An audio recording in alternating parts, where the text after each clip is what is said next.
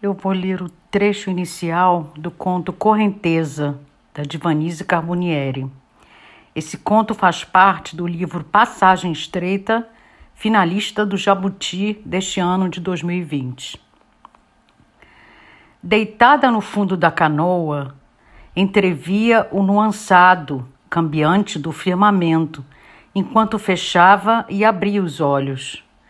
De quando em quando, inspirava fundo e suas mãos agarravam-se à borda da embarcação com força.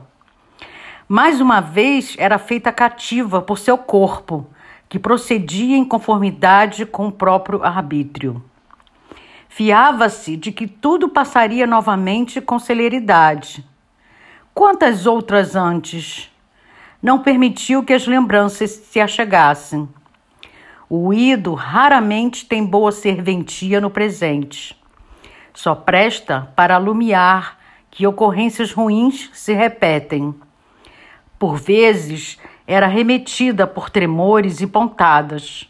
Sentia o couro queimar e de todas as partes do corpo escorriam gotas de suor, que também brotavam do pescoço e encharcavam o peito. Uma eternidade mas nem tanto. Sabia, por seguidas provações, que era melhor descuidar do pensamento e estar ali como se não tivesse, estivesse até que tudo viesse a termo. Nada daquilo deveria se dar, nunca. Mas tinha a sensação de que o corpo estava prestes a romper. Como um ramo de árvore que se parte ao sustentar um fruto verdoengo, mas já muito maçudo.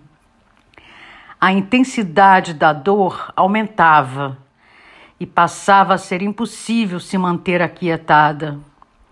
Erguia o tronco numa torcedura quando atingia um pico e depois se deitava ao obter alívio. Nesse desassossego contínuo, empenhava-se para não emitir ruídos. Gemer era coisa por demais indigna. Mesmo estando só, não sucumbiria dessa forma. Aquilo seria apenas passageiro e logo estaria de volta, galopando e pelejando como bem estimava. Não era mulher em que se pusessem correias permanentes sempre campeando, pousando ao relento.